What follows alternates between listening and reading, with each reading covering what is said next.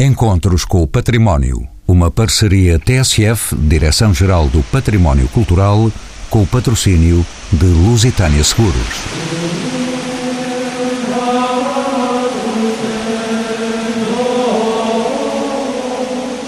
É a densidade musical do canto gregoriano em tempo de Natal, executado pelos monges de Silos e envolvida pelas águas do Alcoa, que nos acompanha nesta emissão sobre o património de Cister. Conhecidos como monges brancos, instalaram-se entre nós, no convento de São João de Tarouca, com filiação à Abadia-Mãe de Claraval, entre 1140 e 1144. Marca, entretanto, a ordem de Cister, a simplicidade e o trabalho no espaço agrícola. Eram, por isso, também conhecidos como monges agrónomos, herdeiros do ora et labora dos filhos de São Bento. A mais expressiva e monumental abadia é o mosteiro de Alcobaça, erguido no século XII entre o rio Alcoa e o rio Baça. É a primeira obra plenamente gótica levantada em solo português. Património da humanidade e uma das sete maravilhas de Portugal, entrou em degradação quando, em 1834, viu os seus monges expulsos por decreto de Joaquim António de Aguiar, então ministro da Justiça e dos Negócios Eclesiásticos. Os cistercienses, pelas mãos de Bernardo Claraval, quiseram renovar a ordem beneditina desgastada pelos rigores do tempo. É Dom Afonso Henriques que lhes entrega a carta de doação. Além do ensino, os monges de Cister desempenhavam ações de assistência através da botica na farmácia e a esmola na portaria.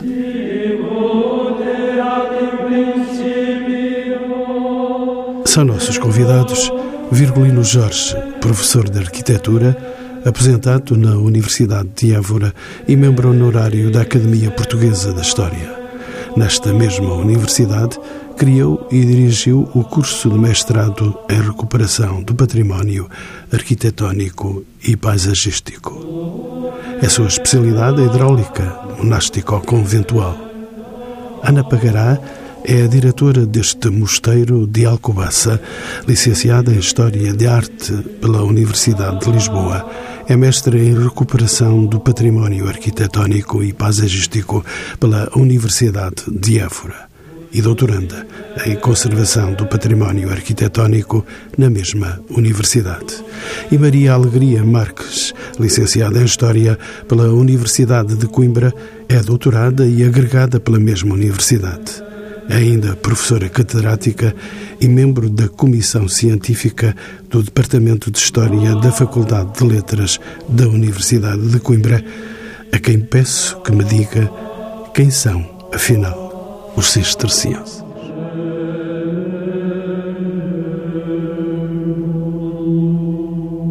Os cistercienses constituem uma ordem monástica da cristandade e representam uma reforma da ordem beneditina. Eles surgem no final do século XI em França, em território francês. Eles foram inventados na França, por isso é que se chamam monges de Cister. Cister é a tradução do termo francês citou que é o lugar onde o primeiro mosteiro desta reforma se implanta.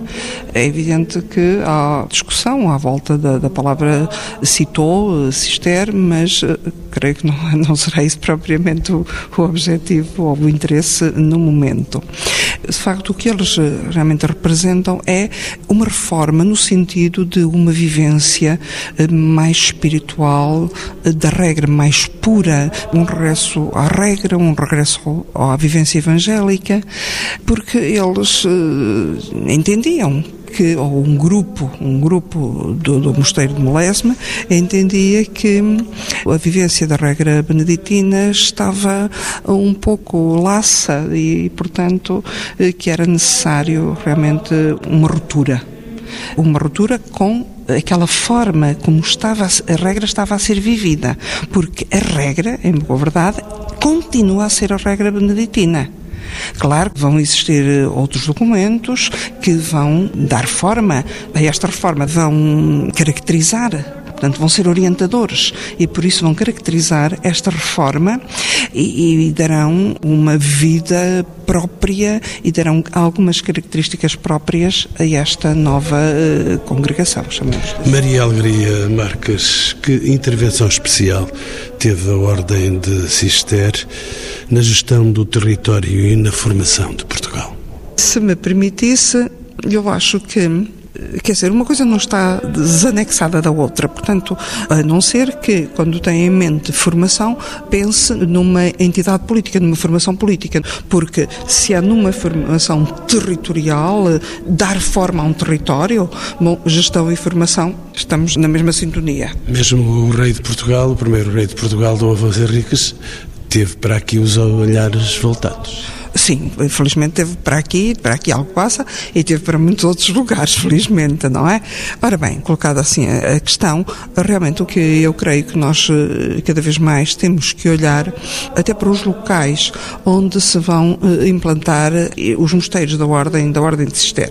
Sim, porque de facto algo passa não é o primeiro, portanto temos alguns anteriores, algumas casas cistercenses anteriores e, e por isso temos que pensar também nelas, como teremos ainda em vida de Dom Afonso Henriques algumas posteriores, muito embora nem todas sob a égide do rei. Estou a lembrar, por exemplo, a Santa Maria de Salzedas. E, portanto, embora o rei tenha uma grande participação. Ora bem, aquilo que eu creio, ou aquilo que me parece, ao olhar o território onde se implantaram, eu creio que nós temos que, de facto, pensar ali na, na zona do Douro, e depois podemos realmente lançar o grande olhar sobre a Alcobaça, uma vez que são casos muito diferentes. Na zona do Douro nós temos realmente uma ocupação uh, humana muito uh, intensa, diversificada, e aí nós poderemos perguntar-nos se eventualmente até toda a proteção que o rei deu a esses mosteiros não é a busca de uma presença sua, uma vez que estamos ali em, numa zona com algum significativo peso senhorial, e se aí realmente o rei não aproveita estes monges para serem algo diferente e algo como que um, um contrabalanço de poderes, pelo menos nos primeiros tempos, porque sabemos que nestas coisas os mosteiros crescem e se também tornam eles grandes eh, senhores, grandes senhorios. Haveremos de ver então para a frente eh, exatamente como é que estes monges intervieram aqui neste país, vindo de França e tendo tido uma atuação eh, substancial em várias áreas. Já iremos encontrar-nos com esse papel dos monges brancos aqui. Ana Pagará é a atual diretora deste mosteiro de Alcobaça e especialista na arquitetura dos cistercienses. Bem-vinda aos encontros com o património. Aqui se desenvolveram os monges brancos uma ação importante na construção da paisagem e da identidade cultural da Europa não apenas, de facto, em Portugal. Eles vinham distribuindo as suas benesses culturais pela Europa fora. Sem dúvida, eh, aliás, nós costumamos eh, afirmar que efetivamente a paisagem que nós hoje temos na Europa deve-se essencialmente à reforma de Cister. Precisamente porque foi uma ordem que, através do seu sistema de filiação de casas-mãe e filha, disseminando-se por toda a Europa, espalhando-se desde a República Checa, à Dinamarca, à Polónia, até esta extremidade, portanto, ao norte da Europa, inclusive, e até aqui Portugal e Espanha, foram efetivamente construindo uma paisagem nova por via do seu próprio grande lema da regra de São Bento, que era precisamente o Ora et Labora. E, portanto, a paisagem hoje que nós conhecemos conhecemos eh, europeia, sobretudo do ponto de vista da agricultura, devemos, sobretudo, à ação dos cistercienses nos territórios, assim como ao nível da identidade eh, cultural europeia, que é algo que nós pretendemos afirmar muito aqui em Alcobaça, o papel que os cistercienses tiveram na construção de uma identidade europeia, porque efetivamente na raiz não só pela sua ação eh, ao nível da agricultura, mas também ao nível eh, intelectual, religioso, cultural e até político, tiveram um papel promovendo precisamente essa, essa unidade. Virgulino Jorge, bem-vindo também aos encontros com o património. Na sua condição de professor de arquitetura, aposentado da Universidade de Évora, pergunto-lhe Existia uma matriz ou uma regra a partir da qual se projetavam e construíam os mosteiros cistercienses. Esta era uma espécie de central de monges construtores? Não havia propriamente um plano formalmente definido para a construção dos mosteiros, mas havia um, um tipo, entre aspas, diretor com o qual os construtores se deviam orientar. Portanto, isso permitiu que, pela essa Europa fora, desde a Escandinávia até ao sul da Itália, aqui de Portugal até à Síria, os mosteiros tenham todos um certo ar de família. Portanto, é possível descrever com muito poucas alterações onde é que situa o escritório, onde é que situa a sala do capítulo, onde é que situa a igreja, onde é que situa a aula dos conversos, onde é que situa a aula dos monges. Portanto, através de uma certa indicação de como é que funcionaria a organização espaço-funcional do mosteiro. Eles copiavam uns dos outros era isso? A partir dessa matriz, eles tentavam adaptar esse modelo às condições topográficas que lhe eram oferecidas por cada mosteiro. E é curioso porque uma das formas que nós temos para tentar perceber a organização espaço-funcional do mosteiro é quase sempre por um regulamento negativo. Portanto, não há, um, volto a referir, não há um, digamos, um modelo formalmente estabelecido para a fundação do mosteiro, mas muito a partir das interdições dos capítulos ficamos a perceber como é que se organizava o espaço e como é que ele era utilizado e habitado. Maria Alegria Marques, como é que era a organização da Ordem de Cister eh, por essa Europa fora? Uns monges especiais? A ideia que temos é que os monges se dedicavam prioritariamente à oração. Certo, é verdade. Sim, mas eh, então se me permite, vamos por partes. Há realmente uma organização própria da Ordem de Cister, já há bocado referi, realmente os usos de Cister, e eh, de facto é uma organização que é caracterizada pela multiplicação das abadias, aliás, o termo é, é, é, até enxameação, porque uma abadia tem a capacidade de criar outras abadias, que a que cria fica sendo a abadia mãe das uh, abadias, das abadias criar.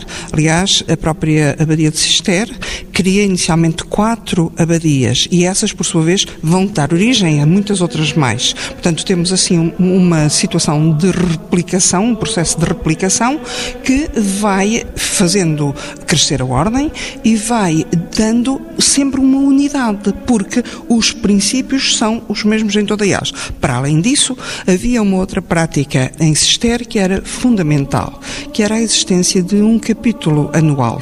Anualmente, no dia 14 de setembro, reunia-se em Cister toda a ordem, todos os representantes da ordem, todos os abates da ordem eram obrigados a aí comparecer para dar conta da vida das suas, de, de, das suas abadias. Até fazer prova de vida. Exatamente. Também há uma coisa que é importante. Por exemplo, aqui na, na Espanha, dada a sua especificidade, não só da distância, mas do clima de guerra que aqui se vivia contra os muçulmanos. Sabemos que é evidente que não foi constante, que teve os seus momentos de acalmia, como teve também os seus momentos piores. De rebeldia. Mas o que é facto, e isso permitiu eh, que o capítulo fosse também eh, compreensivo relativamente eh, aos abades da Espanha, permitindo-lhes algumas faltas. Portanto, em tempos piores, realmente era, era entendida a ausência de abades da Península. Mas não deixava, nem por isso, de, de ser anotada, não é certo? E também temos que olhar este momento do capítulo como um momento de excepcional para troca de ideias, de experiências. Porque é pensarmos apenas, não é certo? O número de mosteiros que a Ordem tem à morte de São Bernardo, por exemplo, em meados do século XII, não é certo? Já são por centenas na Europa e pensarmos numa reunião de centenas, eh, só da parte dele, de Claraval, passam 350 mosteiros, só por Claraval, que é uma das filhas de Cister. Portanto, agora, isso centenas, cinco, seis eh, centenas de monges numa reunião, o que era de facto oportunidade para a troca de experiências de gente tão diversa de toda a Europa. Aliás, há um professor belga, Albert Denance, que chegou mesmo a sugerir que isto como que prefigurou no seu tempo, uh, digamos, o, o, Parlamento Europeu. Portanto, tal a importância desta Assembleia. Com a diferença, com certeza, de não terem os aviões e os alfapendulares que agora têm para chegarem ao Parlamento Europeu. Ana Pagará é doutoranda no ramo da conservação, eh, para termos uma noção de escala da Ordem de Cister em Portugal, estávamos agora a falar mais a nível global e europeu, de quantos conventos e mosteiros estamos nós de facto a falar e como é que se distribuíam pelo território. Este aqui, de Alcobaça, onde estamos a gravar este programa, é um dos maiores do país um dos maiores dos países e um dos maiores de toda a Europa. E o maior do país, se calhar? O maior do país, mas um dos maiores de toda a Europa. E isso é preciso termos uh, a noção quando falamos de Alcobaça. Portanto, falamos muito de Alcobaça no contexto nacional, porque é o grande mosteiro cisterciense português. Falamos de Alcobaça quando alguém por cá passa, não é? Também, e não só. mas quando colocamos no espaço europeu, apercebemos da grande importância que Alcobaça tem, ainda hoje, mesmo sem comunidade uh, religiosa, no contexto de todo o mundo cisterciense europeu e até hoje podemos falar do mundo, porque há cistercienses espalhados por todo o mundo. Porque, sem dúvida, o Mosteiro de Alcobaça hoje uh, persiste como um dos conjuntos arquitetónicos e paisagísticos legados pela Ordem de Cister a toda a Europa, maiores, mais completos de toda a Europa. E quando eu falo mais completos, significa que preservamos a maioria dos lugares regulares construídos em período medieval entre o século XII e o século XV, final do século XV. Para termos também a noção, é preciso perceber que na lista do património mundial, por exemplo, só existem cinco mosteiros cistercienses. É Alcobaça, desde 1989, temos o Mosteiro de Poblet na Catalunha, Fontenay em França, que é uma grande referência, e Marlborough na Alemanha. E depois temos também, inscrito na lista do património eh, mundial, embora inserido no âmbito de uma paisagem cultural, que é a Abadia de Fountains, que hoje se encontra em ruínas. Portanto, pensando nisto, vemos claramente que o papel da Alcobaça ainda hoje, do ponto de vista da memória e da mensagem de Cister na Europa, persiste como um papel de primazia. Ana Bagará, poderá ser oportuno perguntar-lhe agora se atualmente existe alguma ligação entre os diversos conventos em Portugal? Em Portugal e na Europa. Existe uma associação que tem a designação de Carta Europeia de Abadias e Sítios Cistercienses. É uma associação que tem cerca de 30 anos e que reúne mais de 230 abadias espalhadas por 12 países da Europa. Em Portugal temos, uh, neste momento, e com muito orgulho, 11 membros nesta associação. Portanto, neste momento, Portugal tem 11 abadias de propriedade privada ou propriedade particular que são membros desta associação. Alguns nomes. Posso lhe dizer todos. Alcobaça, Cós, Arouca. Aqui perto? Aqui perto temos Cós, depois temos o Lourvão, temos Almoster, Odivelas, que foi o último membro a entrar já este ano, Tabosa, São Cristóvão de Lafões, Salzedas, São João de Tarouca e penso que me está a falar ao Mosteiro, penso que também já disse. Já disse. Exatamente. Portanto, neste momento somos 11, sendo que a nossa ideia é crescer esta representatividade no seio da associação. Desde há dois anos para cá que Alcobaça assumiu o papel de observador de Portugal no seio desta associação, o que significa que tem assento no Conselho de Administração desta associação. Virgulino Jorge, sabe que, segundo a regra cisterciense, cada convento deveria ser autossuficiente ou seja, deveria ter zonas vastas para a produção de abastecimentos e estruturas que as suportassem. Pergunta-lhe. Isto traduz-se num conjunto muito alargado e diversificado de património associados aos conventos? Sim, sim. Eh, nós hoje temos que ver podemos observar que nos territórios onde houve mosteiros cistercienses, toda a agricultura e grande parte de todo o desenvolvimento económico e cultural dessas regiões nasceu, cresceu e desenvolveu e permanece muito vinculado à, à fundação desses próprios mosteiros. Maria Alegria Marques, eh, diga-me por seu lado, que papel tiveram os sítios cistercienses na produção de conhecimento e na promoção da identidade cultural europeia? Os conventos eram tidos como lugares de saber. Sim, naturalmente eram tidos como locais de saber e, por exemplo, no mosteiro, que eu penso que seja de facto o primeiro em Portugal eh, ligado a esta ordem, eh, São Cristóvão de Lafões, sabemos logo que nos meados do século XII ele tem capacidade para produzir uma Bíblia que oferece ao bispo da sua diocese, Viseu. Mas depois, e talvez eh, já dissemos, este é o maior mosteiro português e realmente aqui sabemos que houve uma escola monástica, uma escola para a própria comunidade.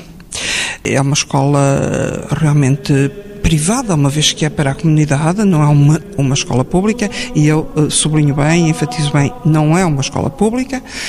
E também penso uh, que nós estamos em 1267 quando temos notícia desta escola, e logo a seguir, em 1290, como é sabido, temos a fundação da Universidade Portuguesa, por Dom Dinis, não é verdade?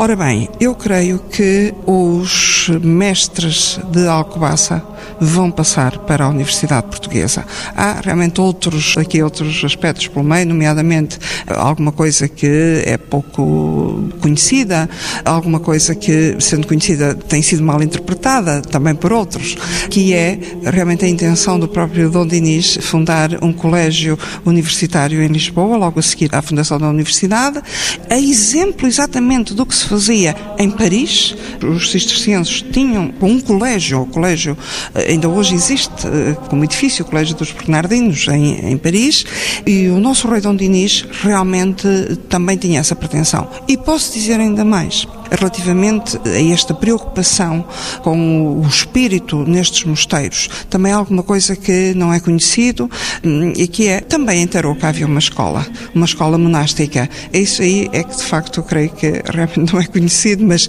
posso uh, assegurar que havia uma escola monástica também no Mosteiro de Tarouca. E mais, posso ainda acrescentar as muitas relações uh, de nível de preocupação intelectual que havia entre os mosteiros mosteiros de Alcobaça, o mosteiro de Seiça, o mosteiro de Bouro. Portanto, veja, eh, se Seiça estamos ainda aqui na Extremadura, o que é facto é que Bouro fica já uh, no Minho, no Alto Minho, não é certo? E estão perfeitamente documentadas estas, estas relações, este é, até empréstimo de obras. O, o, portanto, o que significa é que os cistercienses portugueses eram uma enorme comunidade sob a tutela, a orientação, da Alcobaça e que, em conjunto, de facto, teriam vivências intelectuais, espirituais muito próximas. E os cistercienses portugueses já não são mais? já não são mais. É pena, mas é verdade. Já não são mais. É certo que o mundo mudou, mudou muito, mas é uma pena muito grande. Ana Bagará, o que é, que é a rota europeia das abadias ciências? mais uma rota das muitas que já há. Há também uma rota a norte no país. Existem várias rotas de cistercienses espalhadas pela Europa, mas existe efetivamente uma rota europeia das abadias cistercienses que nasce uh, precisamente da associação que falei há pouco, da Carta Europeia, na medida em que o Conselho da Europa reconheceu a importância desta associação do ponto de vista da, da tradução de uma unidade europeia. Isto porque, efetivamente, porque os, os cistercienses, pelo seu sistema de organização e por uma palavra-chave que está presente em toda a documentação primeva dos cistercienses, que é precisamente a unidade, traduzem essa unidade que hoje tanta falta faz a toda a Europa. E esta rota europeia é um itinerário cultural do Conselho da Europa, agrega, portanto, todos os membros que são membros da Carta Europeia e, como disse há pouco, que, tendo já uh, 11 membros portugueses. No fundo, os itinerários culturais do Conselho da Europa são autênticas, entre aspas, autoestradas de visitantes interessados por temáticas culturais. Estão muito relacionados ao desenvolvimento do turismo cultural e ao desenvolvimento sociocultural eh, das populações onde existem estes patrimónios que fazem parte destes eh, itinerários. É, portanto, Alcobaça faz parte, naturalmente, e, como costumamos dizer, os sítios que integram esta rota são sítios que devem trazer ao visitante a tal mensagem de unidade presente na mensagem cisterciense, que infelizmente hoje já não temos cisterciense em Portugal, mas o seu património persiste como espaço de transmissão dessa mensagem de unidade, de forma a que o nosso visitante entenda que hoje vivemos numa Europa numa crise de valores. Vemos o Brexit, vemos movimentos separatistas por todo o lado e estamos a perder, digamos assim, um bocadinho aquela unidade que nos caracterizou há, há muitos séculos atrás e que Sister continua a traduzir. Virgulino Jorge, a grande relação dos edifícios conventuais com os envolventes é uma constante dos cistercienses. O que é que determinava a implantação dos mosteiros? A presença de água? Não só, mas também, em primeiro lugar, o sítio de implantação de uma abadia cisterciense devia permitir o cumprimento da regra beneditina. Portanto, devia permitir a oração e o trabalho como lemas fundamentais da ordem. Como eram comunidades que viviam afastadas do mundo dos homens, viviam em autarcia, portanto tinham que ser autossuficientes, tinham que produzir o que consumiam. Portanto, o local, como estava isolado e apartado do mundo dos homens, tinha que dispor, em primeiro lugar, portanto, de isolamento. Esses lugares estavam afastados. Tinha que dispor de pedra para a construção, madeira para a construção também e como material eh, combustível. E água como fonte de vida e que permitisse também digamos, a irrigação dos terrenos e que é fonte de, vida e de, permanência das comunidades ao longo dos tempos. Virgulino Jorge, entramos entretanto na área da hidráulica monástico-conventual. Esta é a sua especialidade. Vou entrar-lhe em casa, professor Virgulino Jorge. Pergunto-lhe então se os sistemas hidráulicos destes edifícios conventuais eram muito perfeitos e avançados para a época. Vai certamente dizer-me que sim. Claro, e o primeiro testemunho uh, da afirmação que, que acaba de fazer é que naquela época era uma época de, de epidemias e de, de, doenças endémicas, enquanto as cidades, a maior parte delas eram dizimadas por essas pestes, os mosteiros era raro morrer um monge porque tinha um sistema higiosanitário altamente desenvolvido para a época. Portanto, eu costumo dizer, e as pessoas riem sempre quando eu faço esta afirmação, mas eu estou a falar a sério quando estou a rir, é dizer que a casa de banho era o compartimento mais associado do mosteiro. Maria Alegria Marques, eh, uma questão que julgo não ser assim tão ociosa. No mundo dos edifícios conventuais, há lugar para a arte? Ah, há lugar para a arte. Ai, se não fosse em lugar de arte? Com certeza que a sua própria vida seria um, ou pretendia ser. Eu penso que para os primeiros, para os primeiros cistercienses, eu penso que eles desejariam que a sua própria vida fosse arte, fosse um hino à criação. E, portanto, isso, isso de era arte, não é certo? Mas, eh, vamos lá, deixemos esse, esse aspecto e, e na realidade, e aí penso, de facto, que há lugar à arte. Também volto a dizer, e aliás, já pegando até algumas palavras do, do meu amigo, o professor Virgulino, realmente as primeiras construções seriam também uma coisa diferente. O tempo também lhes eh, deu a sua feição e uma feição e uma matriz reconhecível, como, como ele já disse. Mas podemos sair daqui e deixar realmente a arquitetura para quem a conhece, então, e pensarmos eh, de facto nos códices que estes monges eh, nos legaram, e, e falo nos portugueses, sim, uma vez estamos em Alcobaça, ponhamos-los em primeiro lugar, mas falo por toda essa Europa. Realmente, obras eh, do espírito, criações do espírito, que, sendo de facto isso, são também realmente verdadeiros monumentos artísticos, são manifestações de arte do seu tempo, na iluminura, na própria escrita, no cuidado com que se apresentam e que são realmente para nós hoje são uh, tesouros de um valor absolutamente incalculável. Professor Virulino, as marcações de água, os lugares por onde passavam, tudo isso está descrito e está sinalizado. Não é necessário rasgar um convento todo para mexer num cano que se estrague? Não é necessário partir um mosteiro, mas é necessário ter conhecimento da peregrinação da água pelo interior do edifício porque isso obedece a um esquema.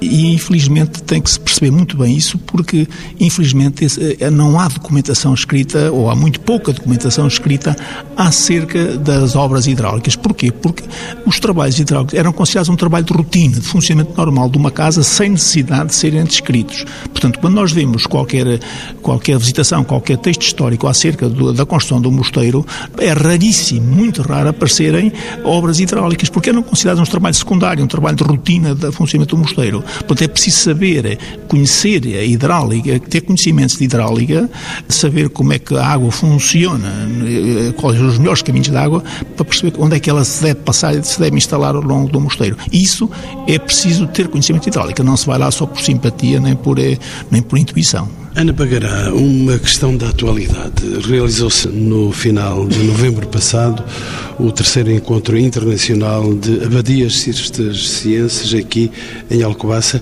que teve como tema Para além das fronteiras o património cisterciense e a identidade cultural europeia. Saíram conclusões importantes deste encontro Ana Pagará foi uma das participantes, até pela sua condição de diretora deste mosteiro. Veio, vieram novidades daí? Claro que sim, quando os gestores de património se juntam e quando se promove a discussão, é evidente que avançamos sempre mais um passo eh, naquilo que são os nossos objetivos. Este encontro é um encontro que foi criado pela Direção-Geral de Património Cultural Mosteiro de Alcobaça. Em 2016 realizou-se este ano o terceiro, é um encontro anual, a terceira edição e que tem precisamente como objetivo uh, afirmar Alcobaça como um espaço de referência internacional ao nível da discussão sobre a gestão de sítios cistercienses, porque Alcobaça é um sítio inscrito no Património Mundial e, portanto, está dentro da sua missão discutir a gestão dos sítios cistercienses, que têm características próprias, portanto, o Mosteiro de Alcobaça é um mosteiro cisterciense, não é um convento franciscano, não é um convento dominicano, não é um palácio, é um mosteiro cisterciense.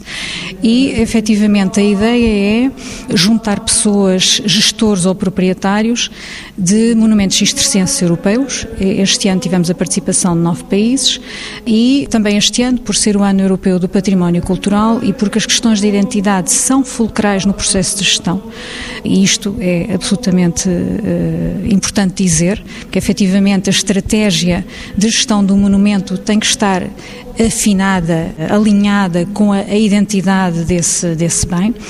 Precisamente por estas questões é que este ano também tivemos a participação da Ordem de Cister, que esteve representada pelo Sr. Procurador-Geral da Ordem, o Dom Luque Turcal, e uh, também do Conselho da Europa, através do diretor do Instituto Europeu dos itinerários culturais, o Dr. Stefano Dominioni, que eh, também nos veio falar sobre a importância das rotas culturais europeias para o desenvolvimento da Europa eh, e dos europeus. As principais conclusões têm a ver eh, com o que vamos fazer, ou seja, é notório que existem projetos nas várias abadias cistercienses que têm a ver com a dinamização, a conservação, claro que é uma preocupação base, mas depois eh, com a dinamização com a promoção desses monumentos. E, portanto, a grande conclusão é que temos cada vez mais de trabalhar em rede, em conjunto, num objetivo comum que é a salvaguarda e a promoção deste património. E afinal, em Alcobaça não há só doçaria conventual. Virgulino Jorge, e já quase a terminar este programa, pergunto-lhe se é importante dar novos usos dos edifícios conventuais para que eles possam perdurar no mundo do nosso tempo para lá dos 900 anos que eles já possam possuir. Claro que sim, os tempos medievais e modernos já passaram, hoje os tempos são outros, os mosteiros já não estão cheios de monges como estavam outrora, Hoje, eh, no caso português, estão todos vazios, todos eh, após a exclaustração, portanto não houve a reintrodução da ordem no país e importa todo o valor cultural, toda a importância que os mosteiros não só não deixem de cair na degradação, mas que seja dado uma, um destino cultural um ciclo tão próximo quanto possível da sua função inicial. Portanto, eu defendo a refuncionalização destes mosteiros, mas que não sejam todos convertidos necessariamente em pousada, como sendo a única solução para a revitalização do mosteiro. Há outras soluções que passam pelo setor cultural e que também têm o seu impacto económico se for devidamente explorado e acautelado. Nessa linha, Ana Pagará, esperam-se novas faces deste mosteiro com um milhão de euros já disponível mais de um milhão no âmbito do programa 2020. Neste momento estão programadas várias intervenções que são um desejo de há quase duas décadas. Portanto, isto para 2019-2020. Vai haver uma intervenção geral de conservação de toda a fachada do monumento. Estamos a falar de um plano enorme, limpeza da pedra, rebocos, caixilharias, etc, etc, munir o monumento de acessibilidades novas e de sistemas de segurança, por um lado, e por outro lado, uma mudança que, a meu ver, é muito importante, que é a inversão do circuito de visita. Vamos instalar a portaria na antiga portaria do mosteiro, e o visitante vai iniciar a sua visita ao monumento pelo antigo Passo Abacial e antiga hospedaria, depois entrará no espaço dos lugares regulares medievais propriamente ditos para entender a organização espaço-funcional do mosteiro e, e, portanto, no fundo, o cotidiano do, do monge e terminará a sua visita na igreja, que digamos que é eh, onde o visitante poderá ter a experiência máxima do ponto de vista estético, religioso e espiritual. E aqui também e para aqueles que possam desconhecer este pormenor, aqui moram os mais trágicos namorados deste país. E uma última pergunta à espera de uma sugestão. Depois desta viagem pela história de Cister, que sítios sugeriam para visitar? Começo por si, Maria Alegria Marques, a professora catedrática e membro da Comissão Científica do Departamento de História da Faculdade de Letras da Universidade de Coimbra. Então, essa sugestão? Bom, pois naturalmente eu continuo a pensar que São Cristóvão de Lafões é um lugar bom para se louvar ao Senhor como alguém escreveu no século XVI. Mas pessoalmente gosto também muito de Santa Maria da Guiar. Acho um sítio de uma paz, de uma tranquilidade, muito embora estando, é um mosteiro que está bastante mutilado. Eh, falta-lhe muito, muitos dos seus edifícios, mas tem uma beleza de igreja e acho que é realmente um, um sítio de uma paz, de uma tranquilidade extraordinária. Por exemplo, também um outro mosteiro que, a meu ver, tem muita beleza e ainda tem muito do espírito de Cister no seu enquadramento, Seiça, por exemplo, também. O Mosteiro Santa Maria de Seiça acho que é realmente outra joia que nós temos aí, que se não lhe acodem rapidamente, ela vai desaparecer. Virgulino Jorge, pergunto-lhe agora a si, é doutor em Conservação do Património Arquitetónico, a sua sugestão, depois das sugestões que ouvimos? Só colidimos num. Quer dizer, todos, eu também estou de acordo com a, com a minha colega, a professora Algaria Marques, partilho inteiramente a opinião dela. Mas como um apaixonado pela arquitetura dos cistercienses, eu permitia sugerir dois mosteiros, São João Tarouca e Alcobaça. São João Tarouca encanta-me ainda a beleza do sítio, um sítio que ainda guarda muita espiritualidade cisterciense. E depois Alcobaça, pela sua, sobretudo a igreja, pela sua sumptuosa simplicidade. Por fim, a diretora desta casa, Ana Pagará, para além de Alcobaça, já sei que vai sugerir Alcobaça, que outras abadias cistercienses estão aí na sua sugestão? Bem, para mim é muito difícil, porque, como apaixonada pelo mundo cister, é difícil escolher casas. Contudo, naturalmente, sim, Alcobaça uh, à cabeça, não só por inerência das funções, mas também pelo que Alcobaça representa no mundo, hoje ainda, e precisamente porque é um mosteiro completo, quase completo do ponto de vista da preservação dos lugares regulares medievais. Só nos falta a cozinha medieval, que foi destruída para dar uh, lugar ao Passo Abacial, e o edifício dos conversos, que queremos hoje que uh, não chegou a ser construído porque precisamente quando se termina o claustro de Dom Dinis, em queremos nós hoje, uh, já é quase em finais do século XV, já não havia necessidade de construirmos o edifício dos conversos porque estes eram poucos na altura e estavam disseminados pelo território dos cultos. Mas, evidentemente, que se pergunta outros mosteiros, Há dois em particular que me estão no coração. Um é São João de Tarouca, que já foi aqui falado, precisamente não só pelo espírito do lugar, mas também por ser, digamos que, o, o exemplo mais uh, significativo que temos daquilo que foi a arquitetura cisterciense primeva. E até terá sido dos primeiros a ser construída em Portugal?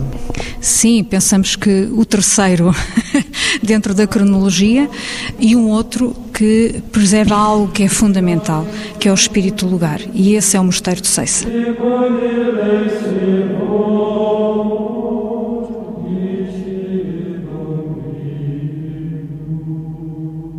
Encontros com o Património. Uma parceria TSF, Direção-Geral do Património Cultural, com o patrocínio de Lusitânia Seguros.